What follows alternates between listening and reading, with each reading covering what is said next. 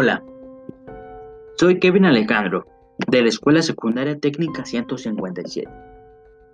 Severiano Casilla Ramírez. Soy del taller Tecnología. Voy en el turno matutino.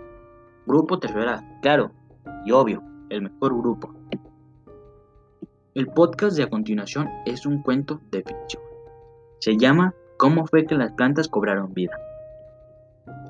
En el año 1777, el día 2 de agosto, en Estados Unidos de América, tenía el ejército captado un meteorito que caía a la Tierra.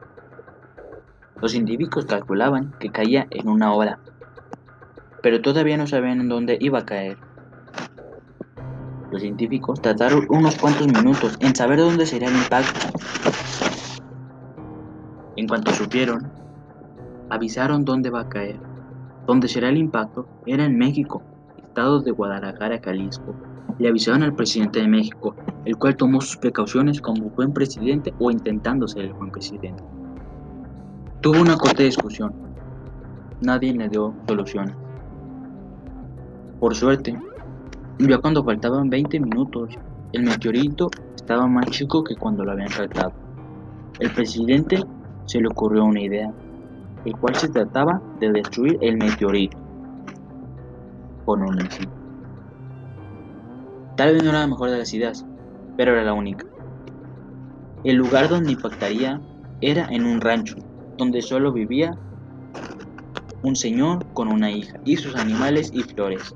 El presidente lanzó el misil y destruyó el meteorito.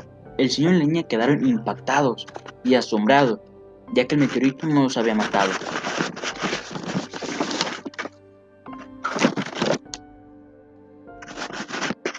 Pero el meteorito le quedó un pequeño fragmento, el cual cayó en el invernadero de la niña. Ellos no se dieron cuenta que había caído ese pequeño fragmento. Al día siguiente, el ejército fue a revisar al rancho donde iba a caer el meteorito, pero fue destruido antes del impacto. Y no vino un rastro del meteorito. Al señor y la niña le dijeron que guardaran el secreto del meteorito, que no dijera nada, que no lo contara a nadie. Ellos aceptaron. Ese día tuvieron un día casual. Al amanecer del día siguiente, el señor Carlos preparó los caballos para ir a montar él y su hija. Su hija Jimena fue a su invernadero para regar las plantas. Llegó y empezó a regarlas. Ya cuando terminó de regarlas todas, se empezó a salir del invernadero, cuando las plantas le dijeron gracias. Ella pensó que era su imaginación.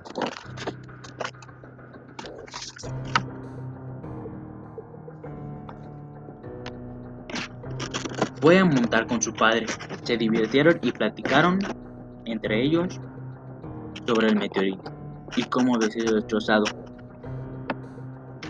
Día siguiente volvió a ir al invernadero a regar las plantas, terminó de regarlas y se puso a hacer un poco de jardinería. Cuando iba a trasplantar una planta, la cual era una palmareca, a otra maceta, ya cuando la sacó de la maceta, la iba a poner en otra, en una más o menos grande. Y la planta le dijo, ponme en otra más grande que la que me ibas a poner. Jimena pensó que era un pensamiento de ella, ya que la planta, ya que la planta no hablaba. Bueno, puso la planta en la otra maceta más grande. La palma por fin había abrió sus ojos y su boca se movió, diciendo, Gracias, Jimena. Se quedó sorprendida y muy asustada. Ella quiso gritar, pero la guía de calabazas que tenía en su invernadero la agarró con sus ramas y le cerró la boca. Le tapó. Y se despertaron las demás. Dijo la palma, no tengas miedo. Tú nos has cuidado mucho tiempo. Cuando cayó el meteorito, pero fue destruido, algo pasó entre nosotras, ya que nos viniste a contar que había sido destruido ese misil. Tal vez un fragmento cayó entre nosotros, era radiactivo o algo, porque nos dio vida. Nos empezamos a mover, a caminar y a hablar. Nunca lo habíamos hecho. Teníamos boca, teníamos pensamiento, teníamos ojos. La movíamos, movíamos la boca. Dio vida, con ojos, piernas, boca, pensamiento y poder hablar y movernos. Jimena se tranquilizó poco a poco, aunque aún seguía un poco preocupada, porque no sabía qué le harían las plantas. La calabaza la soltó poco a poco también. Jimena estuvo un rato hablando con ella. Platicó. ¿Por qué habla? ¿Qué acaso el destino radioactivo? Pero no encontraron, no encontraron ninguna prueba cuando vinieron los del gobierno. Tampoco encontré un hoyo en ustedes, en el invernadero, ya que el invernadero estaba tapado. Ellas dijeron, pues no sabemos, pero fue un milagro. Después se despidió de ellas.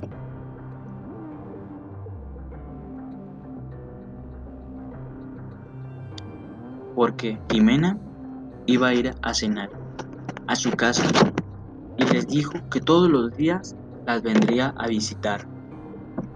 Así pasó el tiempo.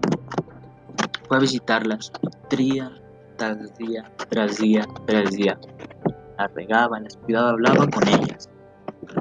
Bueno, fin.